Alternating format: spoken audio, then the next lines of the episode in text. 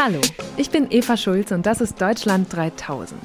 Hier verbringe ich immer so eine gute Stunde mit Menschen aus ganz verschiedenen Bereichen, irgendwo zwischen Pop und Politik. Mein Ziel ist, diesen Leuten so zu begegnen, wie ihr sie vorher noch nie gehört habt.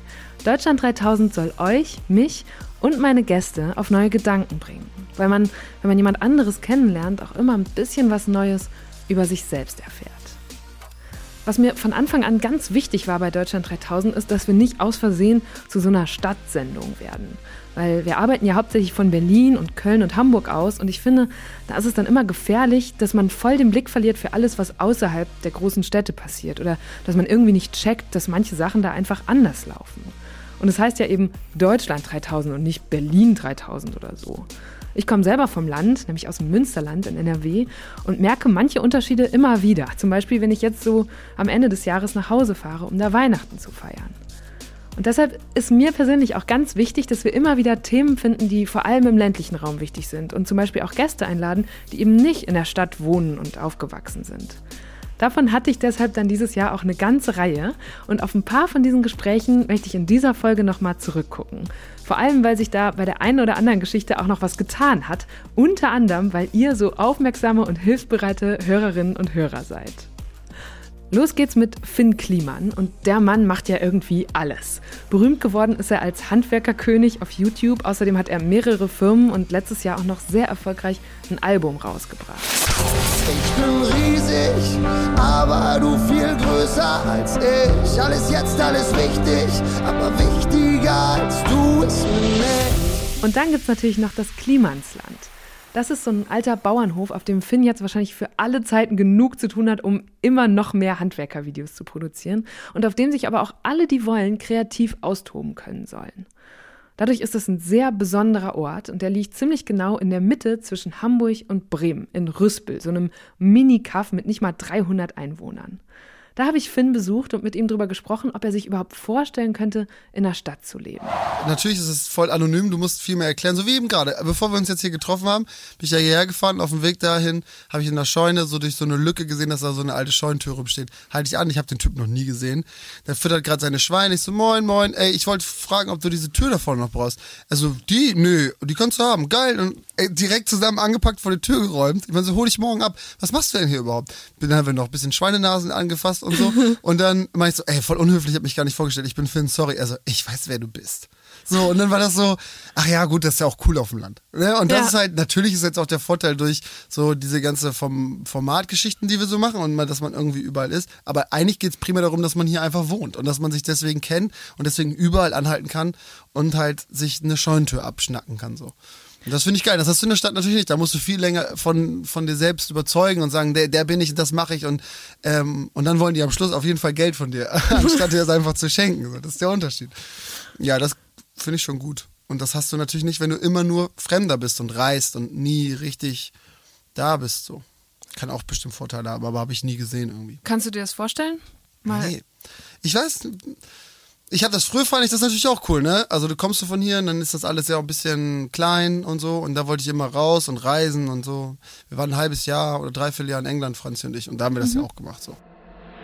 Franzi. Die beiden sind schon als Teenager zusammengekommen und seit über 16 Jahren ein Paar. Inzwischen haben sie ein Haus zusammen und wirken zumindest nach außen mega cool. Franzi taucht auch immer wieder in Finns Videos auf. Da treibt er sie regelmäßig in den Wahnsinn. Komm! Schieb deine Hand da mal richtig rein. Hab ich gar Ja, meine Hand ist zu dick. Ja, man kommt da nicht ran! Da kommt man ran, wenn man so eine Hand hat wie du. Oh. Oh, fuck hier. Scheiße, hier kommt Wasser raus. Da ist Strom, Achtung! Tibi, du hast, du hast bist den... du nicht, weil die Seite total schief ist, Alter. Nein, überhaupt nicht. Trotzdem ist sie aber sehr viel entspannter und insgeheim manchmal auch sehr viel lustiger als er. Wie sich das wohl anfühlt, wenn der Freund auf einmal so bekannt wird.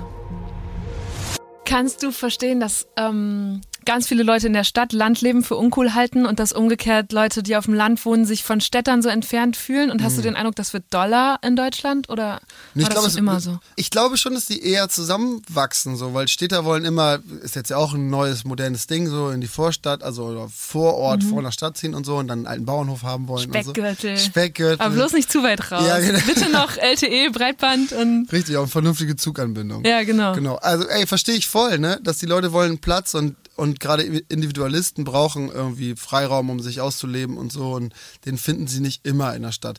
Also viele der Vorurteile stimmen ja auch, was Städte und was Dörfler angeht. So, das ist. Welche Vorurteile stimmen hier Ja. über Rüspel? Also ich finde schon, dass diese dieses in der Stadt wird einfach wahnsinnig viel gesprochen ähm, über Dinge, die man mal tun möchte und auf dem Land redet man relativ wenig und tut das einfach. Und das ist eine Sache, die ich voll doll merke, dass wenn ich in die Stadt fahre, dann treffe ich Freunde von was weiß ich, Anno, ne? Und die die wollen immer noch mal eigentlich diese Partyreihe auf die Beine stellen und so. Und eigentlich müsste ja dieses Label, ja, es geht jetzt auch demnächst los, wenn wir den ersten Song erstmal raus haben und so, boah, Alter, ey. Und hier macht dann halt keiner Musik, sondern der der der baut sich eine neue Aufhängung für seinen Gabelstapler und hat dabei aber irgendwie voll was Unglaubliches erfunden.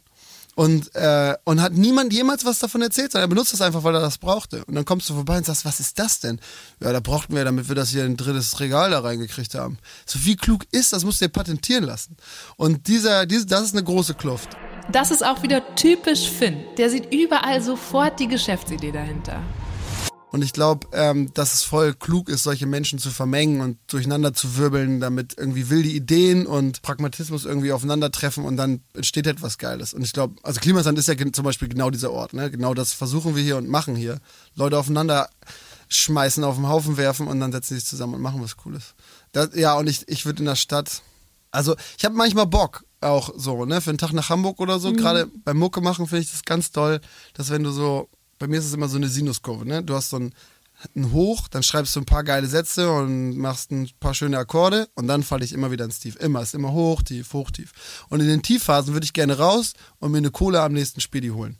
So, am- Hier gibt's keine Ja. Alter, vergiss es. Um Hier ist, halb was ist das sechs. gegenüber? Vereinsheim vom Ja, TUS da kannst du den? Korn abholen, Ja. aber auch nur, wenn die Jungs noch da sind. Und das geht eben nicht. Und dann sitzt du da alleine so und danach fällst du noch tiefer in dieses Loch, weil du kannst nirgends hin, niemand hat mehr Zeit, alle pennen und so. Um halb sechs habe ich gerade gesagt. okay, nicht ganz so schlimm. Aber äh, um die Uhrzeit kannst du dann nochmal jemand schreiben, aber du kannst nicht fliehen so. Du musst immer eine Stunde irgendwo hinfahren. So, und das, dafür wäre Stadt gut. Und deswegen habe ich schon öfter überlegt, ob ich mir nicht so eine Einzimmer kleine Pisswohnung irgendwo in Hamburg hole oder so. Und dann einen Tag die Woche einfach hinfahren. Und dann aber direkt morgens auch wieder weg. So. Also keine, keine Lust da irgendwie länger zu bleiben.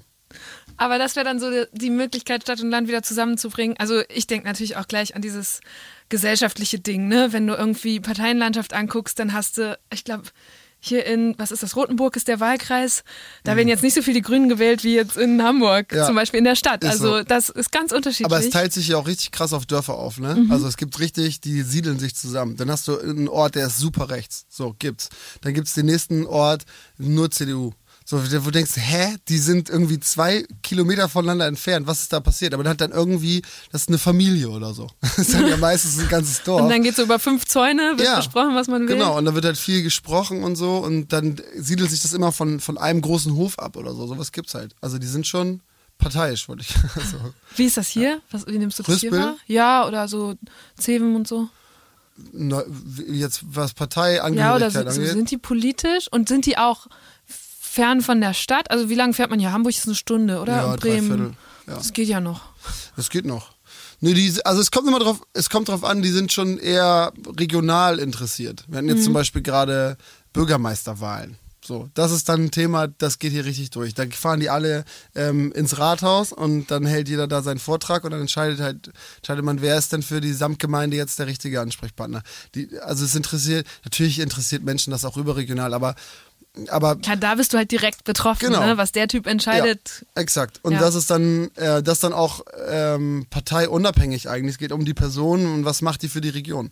Und äh, das interessiert Leute, glaube ich, viel mehr, wenn überhaupt. Also ich, ich glaube, alle haben so für ihr Dorf einen Plan und dafür brauchst du die Politik eigentlich irgendwie auch nicht so richtig. Die gibt's dann irgendwo übergeordnet, existiert die, aber den Spielplatz bauen wir sowieso selber um, weißt du? Das, Ja. ist, das ist das, was viele Leute interessiert, mich ja auch eingeschlossen. Also ich denke so, ey, wenn wir jetzt hier was verändern wollen, dann bräuchte doch euch alle überhaupt nicht für. So, ich, ich verstehe, wofür das ganze Thema da ist und dass man da ein bisschen drüber nachdenken muss. Aber wenn du jetzt ganz fokussiert um die Region ähm, dich drehst, dann packt dir jeder sein Problem irgendwie selber an und löst das. Aber wenn du irgendwie so einen überdimensionalen Penis in ein Feld sprengst, dann rufen die wahrscheinlich schon mal an und sagen, Die, Pol- die Politik jetzt nicht unbedingt, aber äh, äh, das Ministerium für innere Sicherheit. Ja, gut, siehst du. Ja.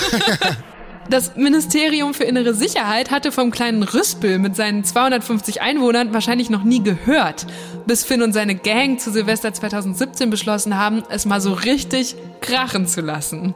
Sie haben einen 100 Meter langen Penisumriss in einen Acker gesprengt und damit ein kleines Erdbeben ausgelöst. Also buchstäblich. Oh, fuck. Wir haben es gemacht! geil, geil, geil sieht der denn aus? Wir Pimmel ins Feld gekriegt! Das sieht super aus! Projekt Megapimmel kann man sich auch noch auf YouTube angucken. Ich pack den Link in die Show Notes. Aber bitte nicht nachmachen. Und ich bin halt dann, weil ich natürlich auch um meine Nachbarschaft bedacht bin, das ist ja auch sehr lokal von mir ähm, verortet, meine Sorgen, ähm, bin ich dann einmal überall rumgegangen, habe mich dann nachträglich natürlich aus Versehen entschuldigt dafür und habe bei ein, zwei Leuten die Gardinen wieder aufgehängt. Ähm, das, aber das ist dann auch ein sehr lokales Problem. Ich wusste nicht, dass das so eine Schallwelle dann auch in sogar äh, angrenzende Samtgemeinden eindringen kann. Aber naja, ich musste eine Satellitenschüssel Neueinstellung äh, bezahlen. Aber da bin ich mir bis heute nicht sicher, ob das wirklich stimmte. Ich glaube, der hat das Oder Problem ob das einfach dankbar war, dass genau. du gerade vor der Tür standst. Das glaube ich. Ja, und ansonsten war alles gut. Dann gab es noch einen kleinen Zeitungsartikel, glaube ich, und ich habe ein bisschen was bei Facebook posten müssen und so und äh, dann war alles wieder gut. Was man bei Finn sofort merkt, ist, der kann nicht einfach mal nur so chillen. Er hat immer direkt das nächste Projekt im Kopf, tausend neue Ideen und ist auch nie zufrieden mit dem Ist-Zustand. Über diese Rastlosigkeit haben wir lange gesprochen und das, was Finn zu sagen hatte, hat viele von euch sehr inspiriert. Ein Hörer hat mir sogar geschrieben, dass er, nachdem er die Folge gehört hat, beschlossen hat, seinen aktuellen Job zu kündigen und doch noch mal zu studieren. Es ist aber übrigens nicht so, dass Finn nicht auch davon träumen würde, es irgendwann mal ruhiger angehen zu lassen. Ich weiß nicht, ich warte auf, auf das Ereignis. Also und damit meine ja, aber ich du glaubst nicht. da noch dran. Ich glaube da nicht mehr dran, nee. wenn, wenn du, du, du redest schon so lang davon. Ja, ja, das als wäre es irgendwie mit zufälligerweise auch schon mal irgendwann. Ja, es ist ja natürlich genau das Gleiche. Dass, hm, also ich warte jetzt nicht auf den Burnout oder so, sondern ich warte auf. Ich, also, guck mal, es, Brian hat mir zu Weihnachten ein richtig cooles Geschenk geschenkt, ne? Äh, ein Roadtrip nach Italien zu, ähm, oh, jetzt weiß ich nicht mehr, wie das heißt. Piu, Piu, Piu, fuck, vergessen. Äh, das ist ein Opa, mittlerweile, Opa 70 Jahre alt, mit seiner Frau. Die sind irgendwo in Norditalien in so einer Art sieht aus wie ein Dschungel, ist wahrscheinlich nur so ein Wald. Und die Frau wollte ein Restaurant aufmachen und da Sandwiches verkaufen. Und dann hat er für die Kinder vor der Tür so eine kleine Attraktion gebaut wie auf dem Spielplatz. Einfach ein Fahrrad aufgehängt, womit du so hin und her schwingen kannst. So, und dann hat er angefangen, der musste dieses Fahrrad bauen und hatte keine Ahnung von nix und äh, ist dann in die Stadt gefahren zum Schweißer, wollte sich da was schweißen lassen, der hatte keine Zeit, also durfte er das selber machen. Dann hat er sich die Fresse verbrannt und sah aus wie so ein Krebs und so und hat an diesem Tag die Liebe zum Schweißen für sich entdeckt. Und dann hat er angefangen, diesen kleinen Spielplatz auszubauen zu einem Erlebnispark eigentlich.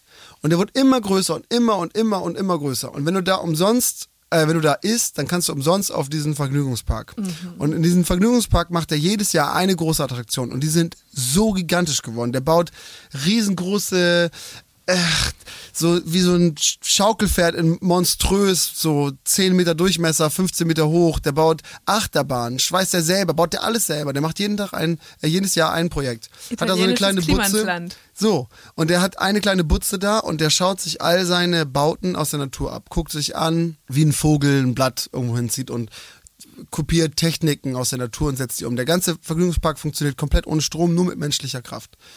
Und dieser Typ über den gibt es so eine Zwei-Minuten-Dokumentation, wie der im Regen in seiner kleinen Hütte ist und da alleine irgendwie so ein Puschen was schweißt. Dann kassiert er ein paar Leute vorne in dem Sandwich-Shop von seiner Frau ab und erzählt ein bisschen was über seine, über seine Sachen. Und Brian so, wir gucken uns das beide an und er guckt mich an und meint so, Finn, Alter, das bist du.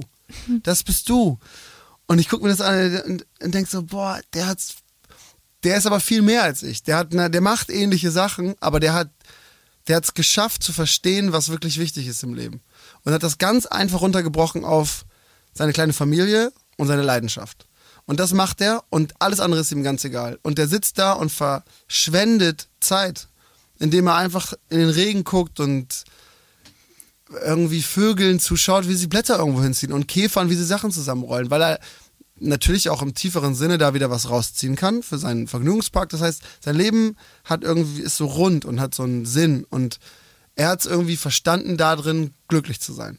Der und das ist sich genug. Ja, und, und das hat mich so beeinflusst und hat mir so imponiert, wie er das geschafft hat. Und da dachte ich so, ey, das muss ich sehen erstmal und ich muss diesen Typen unbedingt treffen und ich, und ich möchte das verstehen, wie er das macht. Weil ich glaube, das könnte auch mein Weg sein. So stelle ich mir den voll vor, ne? Mit Franzi, die macht so einen kleinen Blumenladen, ich bastel irgendwas so. Äh, zwischen uns die Hühner und wir machen so Sachen. Das macht mich richtig glücklich. Bloß ich habe das Gefühl, es ist noch nicht so weit. Ich bin noch nicht so weit, als dass ich das jetzt machen kann. Sondern ich muss jetzt alles machen, bis ich an dem Punkt bin, wo ich sage, so, das ist jetzt mein Traum und den lebe ich ab jetzt. Und jetzt machen wir das. Und das ist jetzt der neue Fokus und alles andere kommt weg. Es klingt total schön und vor allem ist es ja alles schon da. Genau, ich Du könnte es hast die Hühner tun. schon, ihr habt die Blumen Ja. schon. Ja, wir- Du genau. hast die Franzi schon. Ja, und ich könnte ja auch, man könnte Weichen jetzt so stellen, dass ich sage, ich ziehe mich jetzt Stück für Stück aus allen verschiedenen Sachen raus, ähm, verkaufe das und das und das und das und mache so verschiedene Sachen und dann müsste ich wahrscheinlich, könnte ich jetzt da so rumbasteln. 60 Jahre lang. Ja, 60 Jahre lang, so wie er das auch gemacht hat. Der hat mit 25 angefangen oder mit 30. Und seitdem baut er. Und hat wahrscheinlich irgendwann, wenn er da mal auf dem Sterbebett liegt, ne, dann ist er glücklich und schaut zurück und denkt, ich habe alles richtig gemacht. Tja, das war Anfang dieses Jahres und eigentlich wollten Finn und Brian direkt diesen Sommer nach Italien fahren. Ich habe ihn jetzt noch mal gefragt und irgendwie war ich gar nicht überrascht, dass sie es nicht geschafft haben. Zu viel zu tun, zu viele Projekte. Aber nächstes Jahr, hat Finn geschrieben. Und naja, ich bin gespannt. Kurz nach dem Besuch im Klimansland bin ich dann nach Hause gefahren, in meine Heimat nach Borken in Nordrhein-Westfalen. Aber dieses Mal ausnahmsweise nicht nur, um meine Familie zu besuchen, sondern auch für Deutschland 3000. Ich habe da nämlich Julia Becker getroffen. Die kennt ihr vielleicht aus dem Neo-Magazin Royal. Da ist sie Autorin und tritt manchmal auch zusammen mit Jan Böhmermann auf. Und dieses Jahr hat sie außerdem einen Roman veröffentlicht. Das Leben ist eins der härtesten, heißt er, und spielt ausgerechnet in Borken. Was ist das bitte für ein herrlicher Zufall?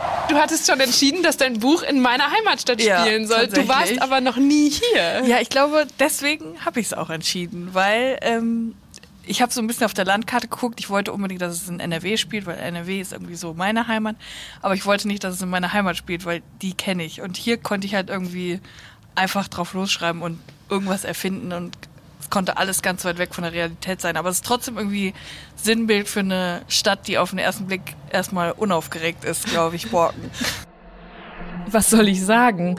Unaufgeregt trifft's ganz gut. Als ich heute Morgen mal gegoogelt habe, was am Wochenende so für Veranstaltungen angeboten werden, waren die ersten drei Ergebnisse eine Wildkräuterwanderung, der verkaufsoffene Sonntag und ein Seminar für einen Paintball-Trainerschein. Und wie ist dein erster Eindruck jetzt, wo du eben Auf den zweiten Blick ist Borken auch unaufgeregt und es gefällt mir sehr. Es ist sehr schön ruhig und angenehm. Aber es ist auch Ja, Sonntag. Also ich genau, weiß nicht, es ob ist Sonntag, Sonst ist- vielleicht ist hier die Hölle los auf diesem Platz.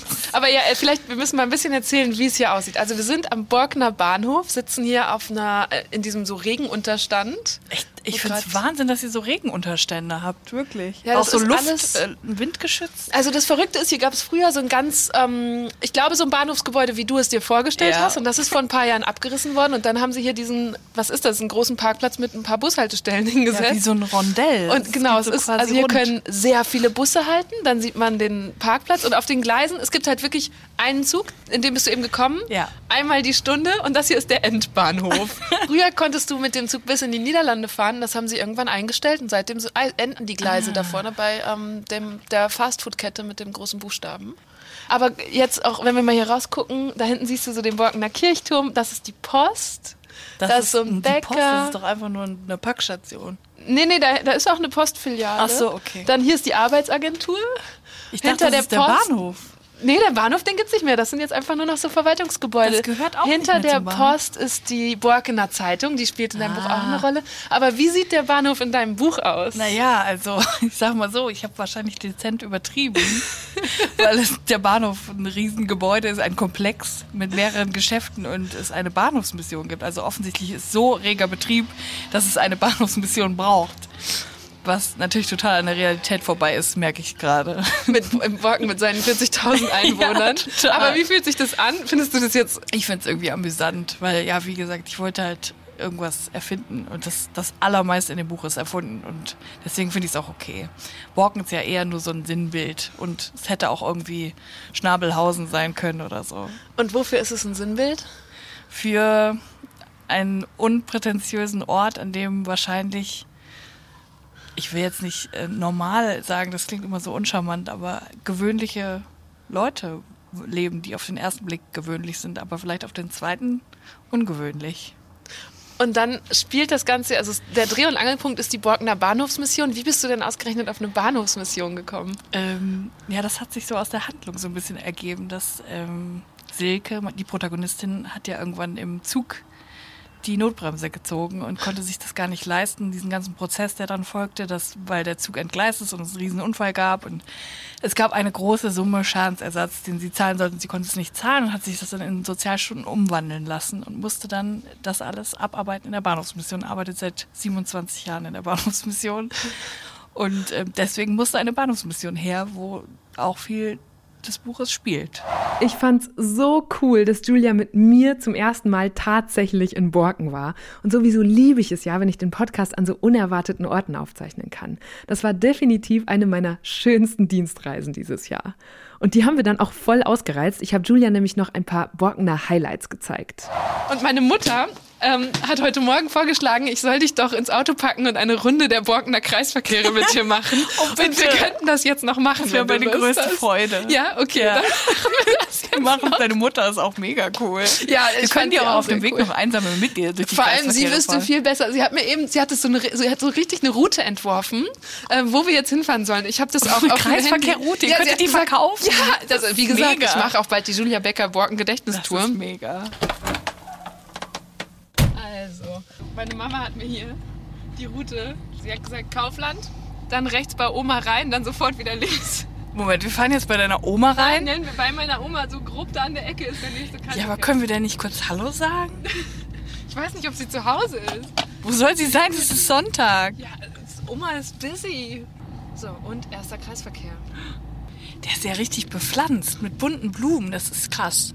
Das ist der Wahnsinn. Dreh eine extra Runde. Als der erste. In eurem Kreisverkehr sieht es besser aus als in meinem Garten. Und zwar wesentlich besser. Okay, jetzt wird mir auch schon so leicht übel. Wir fahren jetzt die zweite Runde. Was Eva nicht weiß, dass mir sehr schnell schlecht wird, wenn man im Kreis fährt. Ich verabschiede mich an diesem Punkt aus dem Wenn Gespräch. man im Kreis fährt, ist Borken kein Ort für dich. Borken, lass mich nicht im Stich. Jetzt kommt bestimmt der nächste Kreisverkehr.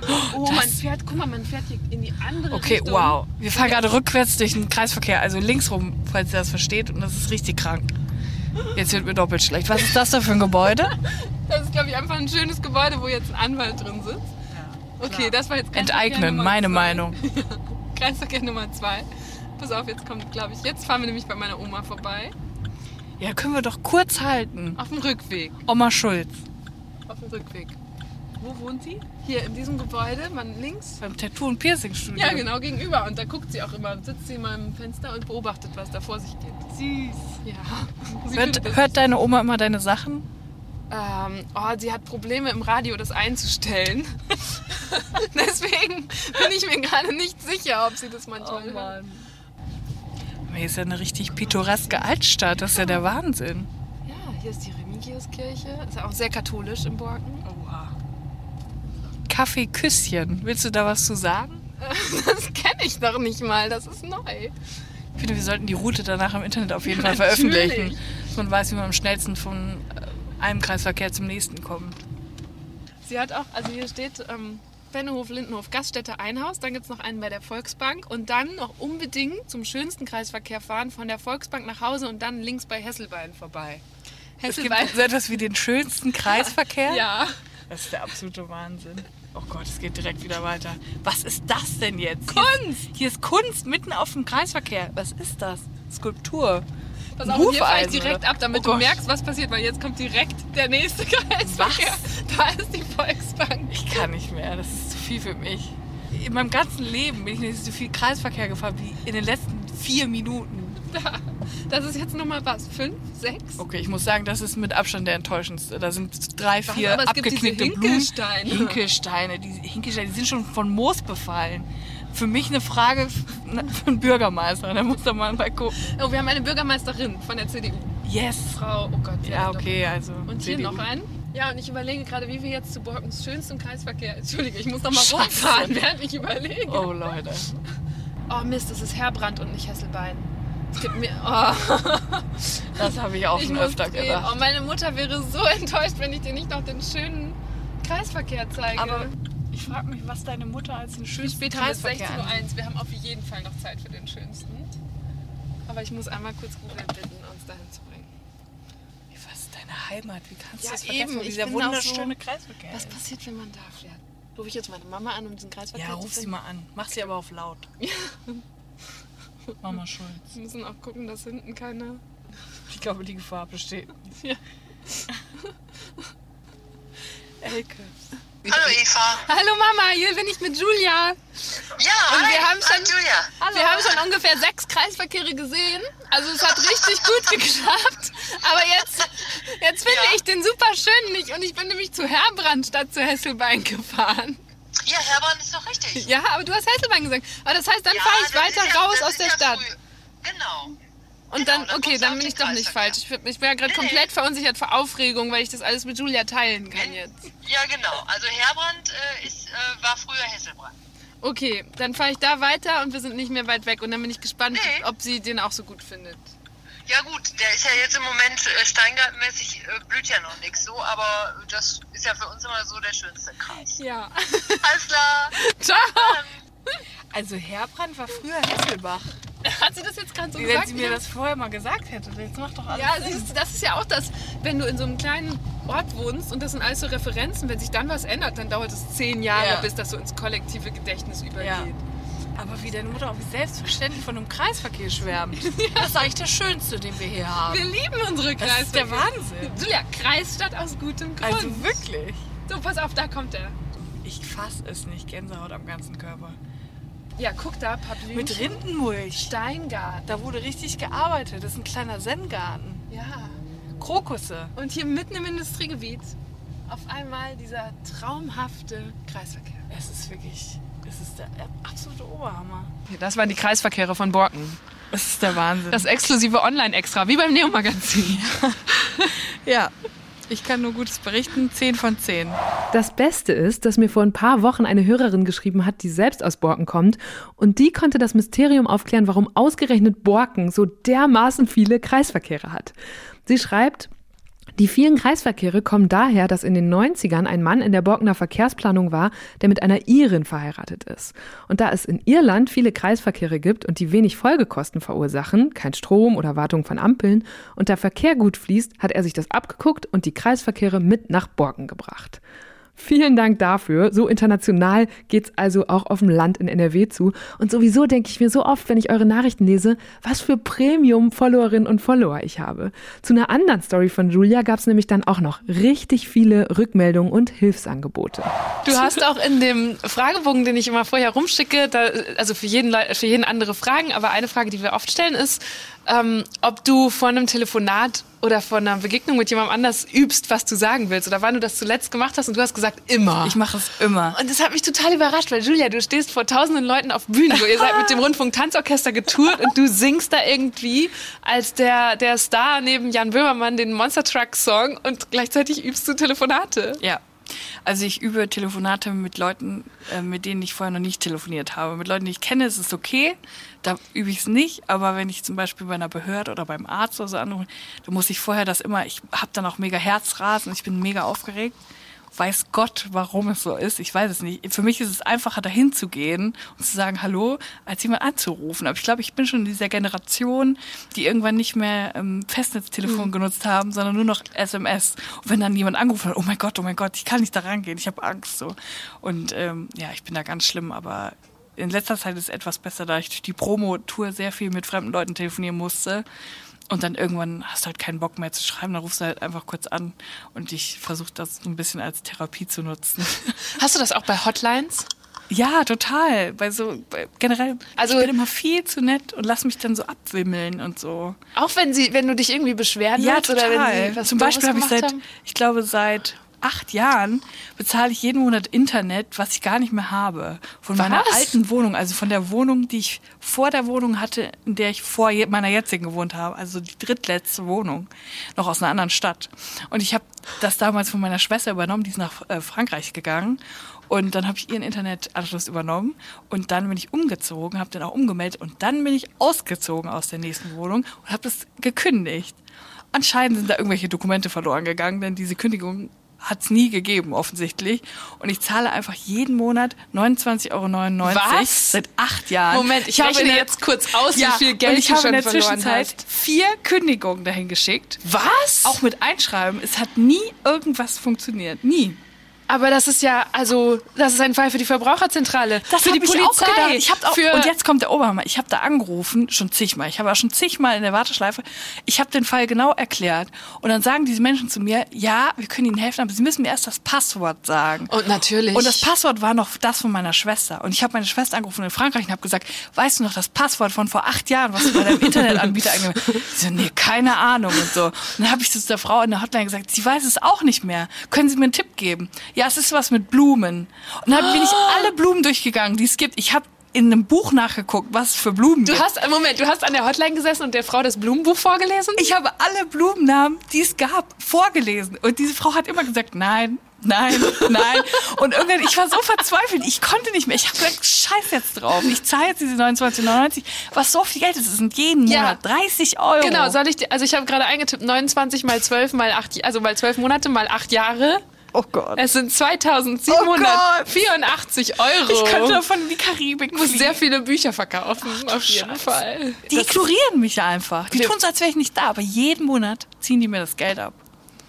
Also diese Sendung läuft im Monat Mai und ich möchte, dass du ab allerspätestens Juli nicht mehr 29 Euro bezahlst Ich im Monat. das auch. Aber ich Und habe keine bitte Kraft mehr, Blumen zu Aber hier hören aufzählen. genug Leute zu. Ihr müsst jetzt bitte, wenn ihr euch live und online und in allen Plattformen beschwert, Free Julia und wir befreien dich von diesen 29 Euro, damit du uns künftig mit anderen Impulskäufen beglücken Oder kannst. sag mir einfach noch irgendwas, was mit Blumen zu tun hat, was auch, was das Passwort sein könnte.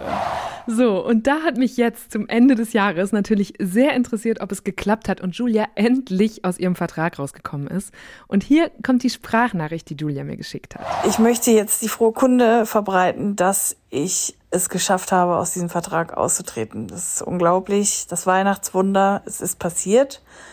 Und zwar hat eine Zuhörerin oder ein Zuhörer, ich weiß es leider nicht mehr genau, mir den entscheidenden Hinweis gegeben, dass besagte Mobilfunkfirma ähm, besonders gut über Facebook erreichbar ist. Und nachdem ich über Brief, Telefon und E-Mail gescheitert bin, äh, habe ich es bei Facebook dann probiert und siehe da, die haben irgendwie ihre gesamte Kompetenz auf Facebook verlagert, denn innerhalb von ein paar Millisekunden hat mir Micha von besagter Mobilfunkfirma geantwortet und mir sehr schnell aus diesem Vertrag rausgeholfen. Und ich bekomme sogar vier Euro noch was zurückerstattet. Also wenn das mal nicht ein Grund zur Freude ist. So, von NRW geht's jetzt nach Niedersachsen, genauer gesagt nach Hemmoor. Das ist die Kleinstadt, aus der Thes Uhlmann stammt. Thes ist Rockmusiker. Früher hatte er die Band Tomte, mittlerweile ist er solo unterwegs, allerdings nicht im eigenen Auto. Warum hast du noch nie ein Auto besessen? Weil ich keinen Bock habe, auf dem Amt rumzuhängen. Ich habe mich das gefragt, weil du vom Land kommst. Ähm, Nee, früher hatte ich die Migra von meiner Mutter und sowas. Und hier in Berlin, ähm, nein, ich, das ist. Dann hat man noch so eine Sache und ja, sowas alles. in der Stadt kann ich es verstehen, aber so, als ich über dich Ja, in ja Hemmoor in nachgedacht habe. Was Ich ist- habe einen Führerschein und sowas und ich Okay, kann super du. Auto fahren. Und ähm, aber irgendwie, das ist Was ist das Kennzeichen von Hemmoor? Cooks. Cooks, gehört Ja. zu Cuxhaven. Ja. Das, guck, das Zeichen von äh, daneben ist äh, Stade, STD, Mhm. Sexual Transmitted Diseases. So, ein Kumpel von mir meinte das noch mal so, er so, Alter, was für ein abgefahrenes Kennzeichen. Ich, was denn? Er so, STD. Und ich so, wir leben da alle seit 120.000 Jahren. Ne? Noch Keiner keiner aufgefallen. Ich komme aus Borken ursprünglich, da ist das Kennzeichen BOR und meine Schwester hat es gebracht, sich Bor-A aufs Kennzeichen zu schreiben, was ich einen guten Move finde. Auf jeden Fall, Ja. total gut. Borken, Hemmoor, Stade. Um Orte wie die geht es auch in dem Buch, das Thees gerade rausgebracht hat. Das handelt angeblich vor allem von seiner Liebe zu den toten Hosen, aber in Wirklichkeit handelt es noch viel mehr von ihm.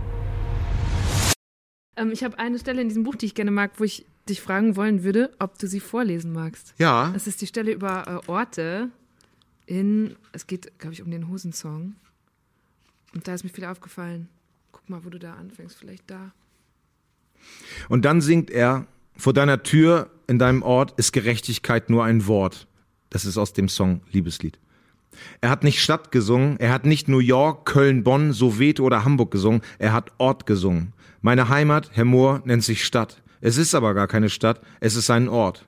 Vielleicht ist Ort die deutscheste aller kulturgeografischen Beschreibungen. Vielleicht gibt es nur in Deutschland Orte, Diepholz, Bad Bibra, Villingen, Schwenning, Brake. Ich war noch an keinem dieser Plätze, aber ein wenig denke ich, dass sie Orte sind.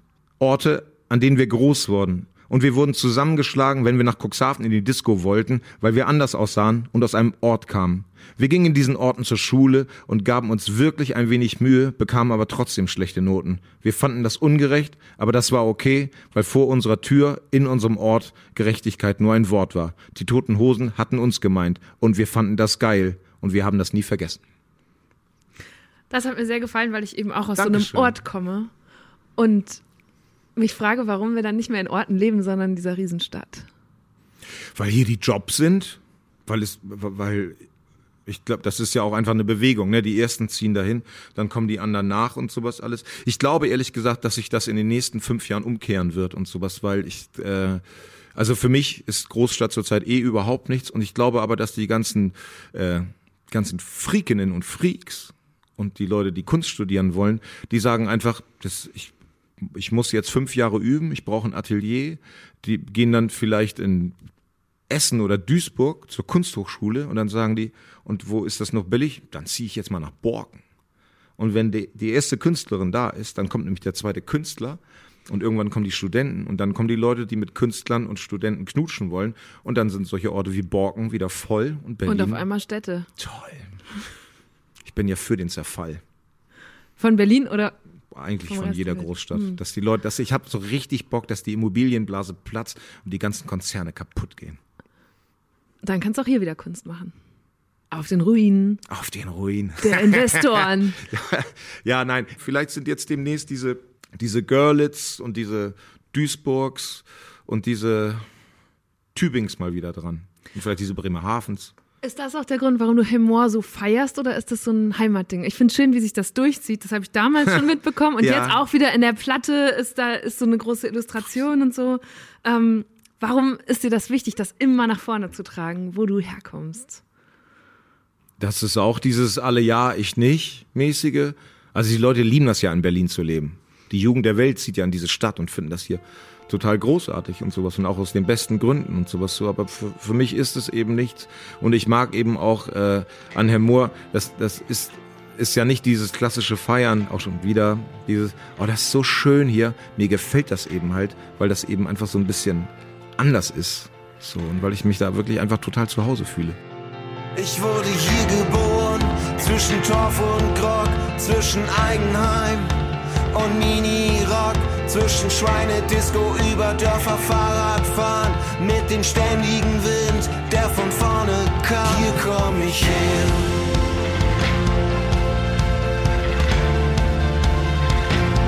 Hier bin ich geboren.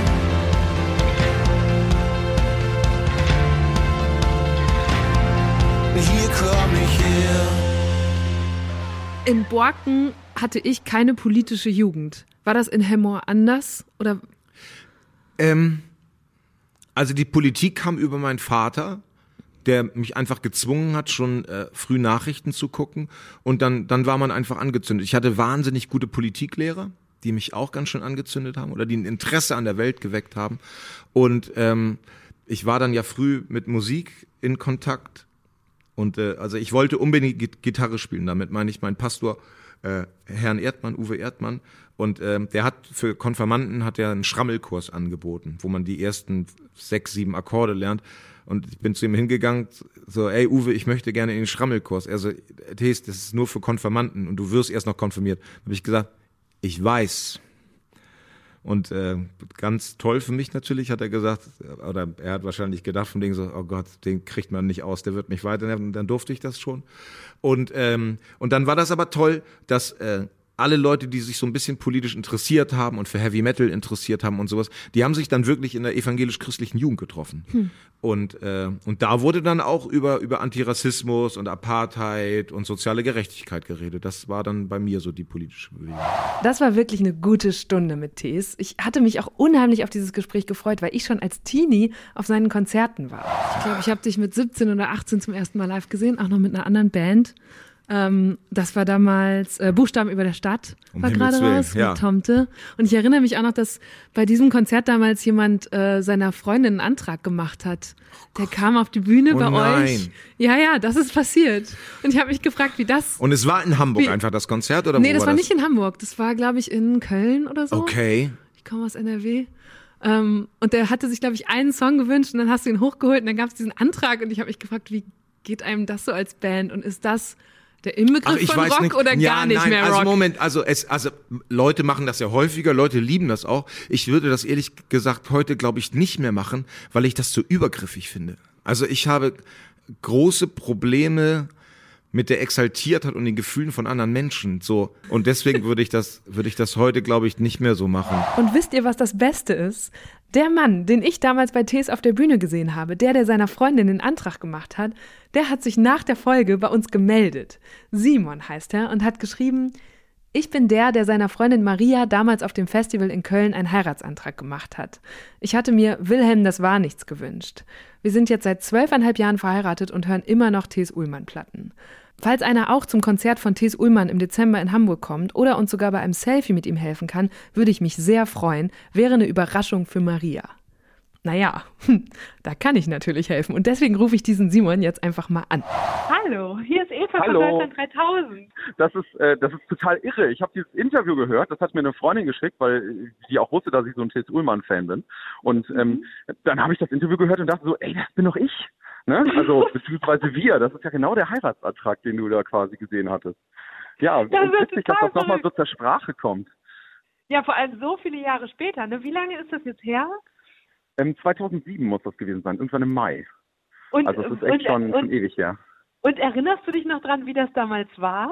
Ja klar, ich kann mich, ich, also ich kann mich noch an die komplette Story natürlich erinnern. Da war ja noch eine riesen, ein riesen Vorlauf. Man musste ja erstmal hinter die Bühne kommen und eine gute Idee haben und und dann halt auch ähm, ja das, das alles organisieren, wie man dann da hinkommt und so. Und nee, das ist schon eine größere ähm, größere Geschichte gewesen damals. Und als du jetzt das in dem Interview gehört hast, da hat Thes ja gesagt, sowas würde er heute eigentlich gar nicht mehr machen. Wie ging's dir denn, als du das gehört hast? Ja, ähm, als, als du schon diese Frage oder als es schon so in die Richtung ging, dachte ich so, ähm, dass, dass der, dass der als Misanthrop quasi genau sowas sagen würde. Habe ich schon so ein bisschen antizipiert vorher, dass, er, dass, dass das kommen würde. Und ähm, von daher fand ich das gar nicht so verletzend, weil ähm, also ein bisschen äh, könnte einen das natürlich ähm, stechen an der Stelle, aber ich habe ihn ja auch so in Interviews kennengelernt und da ist er ja auch ähm, es wirkt auch öfters so ein bisschen verschroben und so ähm, und äh, habe das dann entsprechend äh, ja das das weiß man, dass er da so tickt an der Stelle. Würdest du denn heute nochmal genau so diesen Antrag machen? Ja, das würde ich nochmal genauso machen. Also das auf jeden Fall. Das ähm, war eigentlich so eine so eine gute Idee und so wie das da zusammengepasst hatte. Und jetzt seid ihr seit über zwölf Jahren verheiratet und hört auch immer noch Ja. Thes Ullmann und ihr seid sogar auf dem Konzert in Ja. Hamburg, ne? Ja, genau. Und äh, Nachwuchs gibt's auch bald. Also wir haben uns bis jetzt Zeit gelassen, aber nächstes Jahr im Juni, glaube ich, wird dann Oh, das. Familienglück perfekt. Ja, und du hattest ja geschrieben, dass ihr, dass es richtig geil wäre, wenn wir euch helfen können, Thes Ullmann zu treffen. Und das ist natürlich für uns gar nicht so schwer, weil ich habe jetzt diesen Kontakt zu Thes und von dem will ich euch sehr herzlich grüßen. Ihr trefft den beim Konzert und er freut sich schon auf euch. Oh, das ist ja super. Oh Mensch, da, oh, da freue ich mich. Das wird so eine riesige Überraschung. Meine Frau hatte sowieso schon so eine tolle Woche. Und ähm, oh, herrlich. Das freut mich. Schön. Dafür ist Deutschland Ja, 3000 das ja ist auch super. Ja. Der letzte Gast vom Dorf, über den ich in dieser Folge nochmal sprechen will, ist Sarah Nuru. Die kennt ihr bestimmt als Gewinnerin von Germany's Next Topmodel vor inzwischen zehn Jahren. Geboren und aufgewachsen ist Sarah außerhalb von Erding. Das ist eine Kreisstadt in der Nähe von München. Wo ist Integration einfacher, auf dem Land oder in der Stadt? Ich habe das Gefühl und die Erfahrung bei meiner Familie gemacht und aus, aus meiner eigenen Erfahrung, dass es im Dorf einfacher war, äh, weil wenn einmal die Hürde, wie sagt man, die Hürde durchbrochen war, dann war man so selbstverständlich und ähm, man kannte sich und man ist gemeinsam aufgewachsen. Man, also bei uns war das so, wir waren gemeinsam im, im Kindergarten, dann eine weiterführende Schule und so. Und ähm, das, zu, also wir waren integriert, wir waren ein Teil der Gesellschaft. Und äh, ich glaube, in der Großstadt passiert es oft, dass man so eine Parallelwelt manchmal lebt und dass man sich, dass Begegnungen gar nicht mehr so entstehen. Und das, ähm, deshalb würde ich sagen, im Dorf. Ich kann mir auch vorstellen, so wie du es jetzt gerade beschreibst, dass man halt also ihr wart ja schon ein Spektakel auf eine Art. Ne? Es gab, als du geboren wurdest, kam direkt ein Redakteur ins Krankenhaus. Kannst du das mal kurz erzählen, warum? Ja, also ich war tatsächlich das erste schwarze Baby, das im Erdinger Krankenhaus geboren worden ist. Das, so war auch die Schlagzeile in der lokalen Zeitung ähm, und das 1989. Mhm. Und ähm, ja, ich weiß nicht. Also ich glaube, äh, Erding und auch Grünbach, wo wir damals gelebt haben, das ist ein 400 Seelendorf außerhalb von Erding und Erding ist wiederum ein Vorort von München. Ähm, ja, die waren froh, dass es jetzt, dass sie auch kosmopolitisch sind und dass äh, die jetzt. Also die haben das positiv Die haben ja, die haben das. Also wir haben, meine Familie hat diese Zeitungsartikel ausgeschnitten und bei bis heute aufgehoben und ähm, die, die fanden das eher was Tolles. Ja, es mhm. war so ganz besonders erregte die kleine Sarah, die äh, Aufmerksamkeit hieß es damals ähm, in dem Artikel und das ist ähm, ja, schon verrückt auf der einen Seite, dass es Mitte, also Ende der 80er Jahre eine Schlagzeile wert ist, aber auf der anderen Seite war das eher, eher was Positives. Mhm. Also und ich kann mir vorstellen, was du gerade meintest mit Dorf, äh, Stadt, dass es vielleicht auf dem Dorf so ist, dann haben sie dich einmal gesehen mhm. und dann sind es ja die immer gleichen Leute, von denen man wieder gesehen wird, zu denen man dann schnell dazugehört, während du in der Stadt immer wieder neu Richtig, genau. gemustert wirst womöglich ja, oder hinterfragt. Eben und, und dadurch, dass meine Mutter, die kam, ähm, also die kam 86 allein mit meinen zwei Geschwistern nach, nach mhm. Genau, das wusste ich auch gar nicht über dich, dass du einen Fluchthintergrund ja, hast. Ja, richtig, Familie. genau. Also meine Mutter, die ist aufgrund von ähm, Bürgerkrieg und auch Hungersnot, die, die in Äthiopien ausgebrochen ist, geflüchtet, weil einfach die Perspektive im eigenen Land nicht mehr da war. Und dadurch, dass das Geld für ein Flugticket nicht ausgereicht hat, ist meine Mutter vorgeflogen, gemeinsam mit meinen zwei Geschwistern. Und mein Vater kam über spektakuläre Umstände ein Jahr nach, später mhm. nach. 1986, das Jahr, in dem Sarahs Mutter und ihre großen Schwestern in Deutschland ankamen, wurden bundesweit 100.000 Asylbewerber registriert, fünfmal so viele wie noch drei Jahre zuvor. Das sind zwar deutlich weniger als 2015, aber auch damals waren die Gemeinden überfordert. Die Notunterkünfte waren voll, in Turnhallen wurden Stockbetten aufgebaut. Und schon damals waren die steigenden Asylbewerberzahlen mit ein Grund für den Aufstieg einer rechtspopulistischen Partei. Im Jahr 1989 wurden nämlich die Republikaner ins Berliner Abgeordnetenhaus gewählt. Meine Mutter, die kam dann über die DDR, über ein Schlupfloch nach Westdeutschland und konnte dann in, im fränkischen Zwirndorf ähm, erst äh, Flucht, sag mal, erst Auffanglager äh, unterkommen. Und nach zwei Wochen wurde sie einer Familie zugeordnet äh, in Grünbach, was das Beste war, was meiner Familie passieren konnte, weil diese Familie, also die, speziell die zwei Personen, Hilde und Werner, ähm, dieses Ehepaar. Auch so klassische deutsche ja. Namen, ihr habt es direkt so abbekommen. Ja, wirklich. Ähm, die haben wirklich meine Mutter und meine Geschwister ähm, in ihr Leben integriert. Nicht nur, dass sie ihnen eine Wohnung zur Verfügung gestellt haben, weil die hatten ein Mehrfamilienhaus, was sie äh, oder ein Gasthaus, was sie umgebaut haben, in unterschiedlichen Wohnungen, wo die auch drin gelebt haben. Und die haben aber meine Mutter also nicht nur ein Dach über den Kopf gegeben, sondern sie ähm, bei Behördengängen begleitet, ihr das Fahrradfahren beigebracht, mein, meinen Geschwistern ins mhm. Osterfest gefeiert, ähm, Eier bemalt. Und auf der anderen Seite hat meine Mutter sich auch versucht, total zu integrieren. Die ist, obwohl sie nicht katholisch ist, immer sonntags mit in die Kirche gegangen, Krass, okay. hat ähm, bei äh, Gemeindetreffen hat sie mitgemacht, hat äh, weil sie es aus Afrika kannte, diese Kaffeezeremonie gemacht im Freien, auf offenem, ich weiß nicht, wie sie, heute macht es in einem Bunsen, Camping Bunsenbrenner und damals wahrscheinlich hat sie wirklich ein Feuer gemacht und hat die Nachbarn eingeladen zu einer traditionellen Kaffeezeremonie. Aber natürlich kam anfangs niemand, weil die hatten Angst vor dieser fremden schwarzen Frau, weil man muss sich vorstellen, in 400 Seelendorf, mhm. da gab es keine Ausländer. Eine Frau, die kam aus Italien, die war die einzige Ausländerin, Theresa und meine Mutter und die hatten natürlich Angst und wollten, dass sie wieder zurückgeht, woher sie kommt. Und irgendwie hat meine Mutter aber äh, geschafft, ähm, die Leute umzupolen. Und, und ich glaube, dadurch, dass meine Mama und später auch mein Vater äh, den Schritt gemacht haben und mutig waren und auch ähm, sich versucht haben anzupassen, ohne dabei ihre eigene Kultur zu vergessen, ähm, haben die für uns Kinder schon sehr viel geebnet, sodass für uns die Frage kam gar nicht mehr auf, woher kommt ihr, wer seid ihr, weil uns gab, meine Eltern waren ja schon da mhm. und die Eltern kannten sich, die waren schon befreundet und das macht schon sehr viel aus. Ähm, auch wie ich aufgewachsen bin, was für ein Selbstverständnis ich habe. Ich sehe mich zu 100 Prozent als Deutsche. Nur weil ich eine dunkle Haut habe, macht mich das aber nicht zu weniger deutsch. Ich bin hier aufgewachsen, ich bin hier zur Schule gegangen, meine Freunde sind alle aus Deutschland und ich denke Deutsch, ja. Aber auf der anderen Seite, was heißt das schon? Also es, ähm, ich werde ganz oft auch immer die Frage gestellt, bin ich, fühle ich mich eher deutsch oder eher äthiopisch? Und ich denke mir dann immer so, warum muss ich mich entscheiden? Ja, also und, und ähm, ich finde, es ist eher ein Geschenk, in diesen zwei Kulturen aufgewachsen zu sein und ähm, dass er auch meinen Horizont erweitert und dass es mehr gibt als nur äh, Knödel und Weißwürste in Bayern, sondern dass es auch Injera und äh, so äh, und all das gibt und das ist toll. Das ist voll die schöne Geschichte, weil es so eine erfolgreiche Fluchtgeschichte ist ne? und so, eine, ähm, so ein gutes Angekommensein. Und ich nehme daraus mit, dass eben der eine Faktor ist, wie aktiv deine Eltern so mhm. zugegangen sind auf die Gemeinschaft, in der sie gelandet sind. Und der andere aber auch, dass sie da mit Hilde und Werner wie so persönliche Anwälte hatten, mhm. die sie versucht haben, in die Gesellschaft zu holen. Das sind auch, das habe ich schon öfter bei Geschichten beobachtet, über die ich auch berichtet habe. Und ich frage mich, gerade wo jetzt seit 2015 so viele Leute zu uns gekommen sind, kann es das für jeden geben? Oder wie kann man ähm, dafür sorgen, dass auch die Leute, die das nicht finden, die keine Hilde und keinen Werner mhm. haben, hier gut ankommen können und auch angenommen werden? Ja, ich glaube, dass ähm, ich muss vielleicht auch dazu sagen, dass mir war gar nicht bewusst, dass ich eigentlich auch oder dass meine Familie so Flüchtlingsfamilie ist. Also ich bin ja hier geboren und wir sind hier integriert und all das, dass man das vergisst.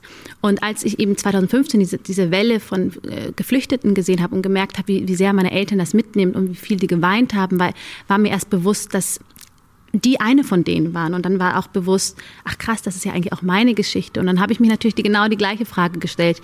Warum hat es damals funktioniert und warum sind wir eine vermeintlich äh, äh, Erfolgsgeschichte, eine gelungene Integration und warum klappt es heute nicht? Und, und das vor 33 Jahren.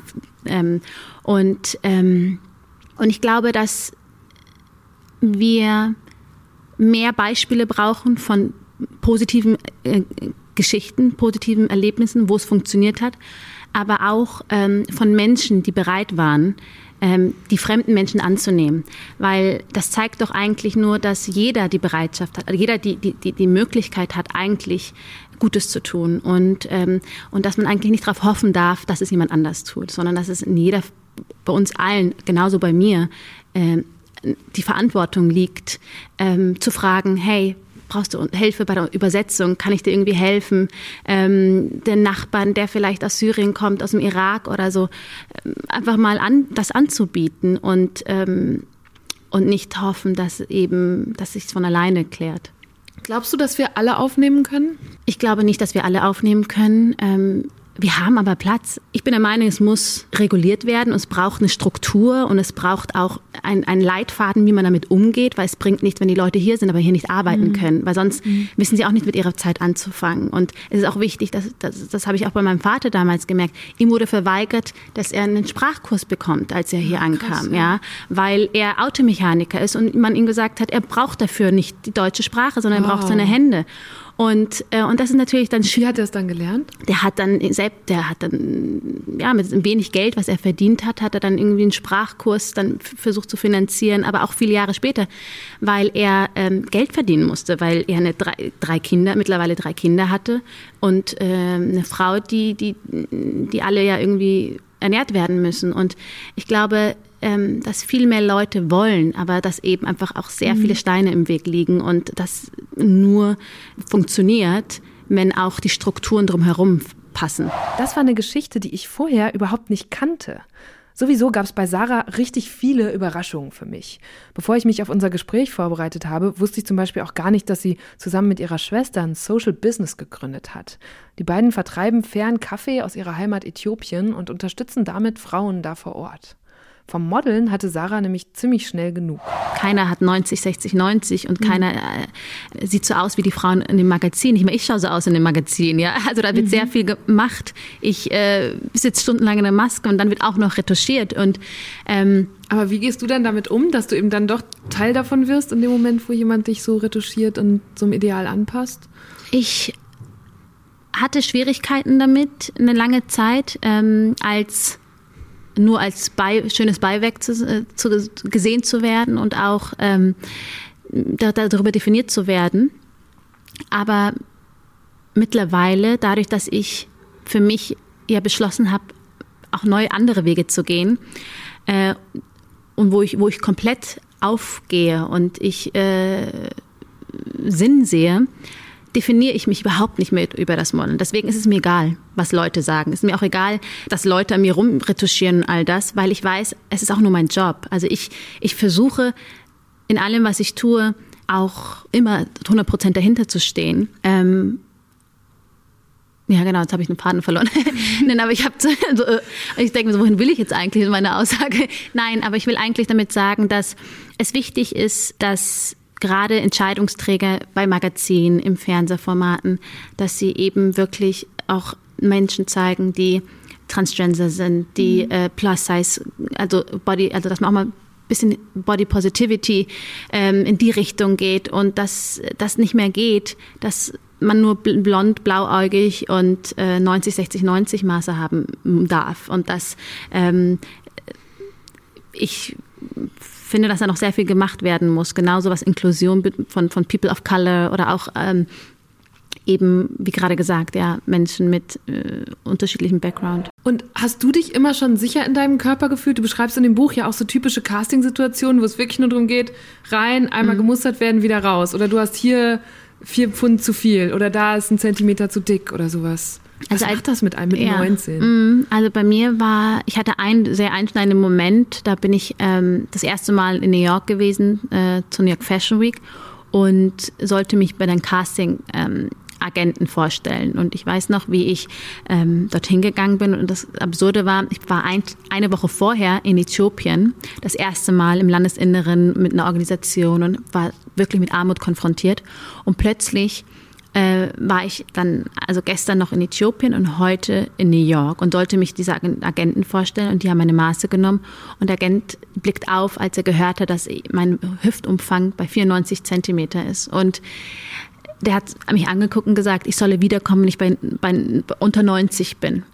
Und normalerweise wäre ich zurück im Hotel und hätte geheult und hätte versucht, mich in den nächsten Monaten runterzuhungern. Aber dadurch, dass ich vorher ja in, Äthiopien war, also wirklich einen Tag vorher, und ich mit, wirklich, mit, mit, mit Armut konfrontiert worden bin und gesehen habe, was es heißt, wenn Menschen hungern müssen, weil sie nicht zu essen haben und nicht hungern, weil sie einem verzerrten äh, Schönheitsideal entsprechen wollen. Und das hat sehr viel mit mir gemacht, dass ich, ähm, es hat mich auf gewisse Weise beschützt und auch gerettet, weil ich sonst geglaubt hätte, was dieser Agent von mir verlangt, dass ich so auszusehen habe und das ist, ist ja Quatsch, ja. Und ich bin da nie wieder hingegangen und ich habe auch keine Diät gemacht und ich habe mich auch nicht runtergehungert, weil ich akzeptiert habe, so wie ich bin und das und, und auch verstanden habe, dass nicht ich das Problem bin, sondern das System einfach mhm. verzerrt ist und dass äh, da einfach ganz, ganz verzerrte und absurde Maßstäbe gelten.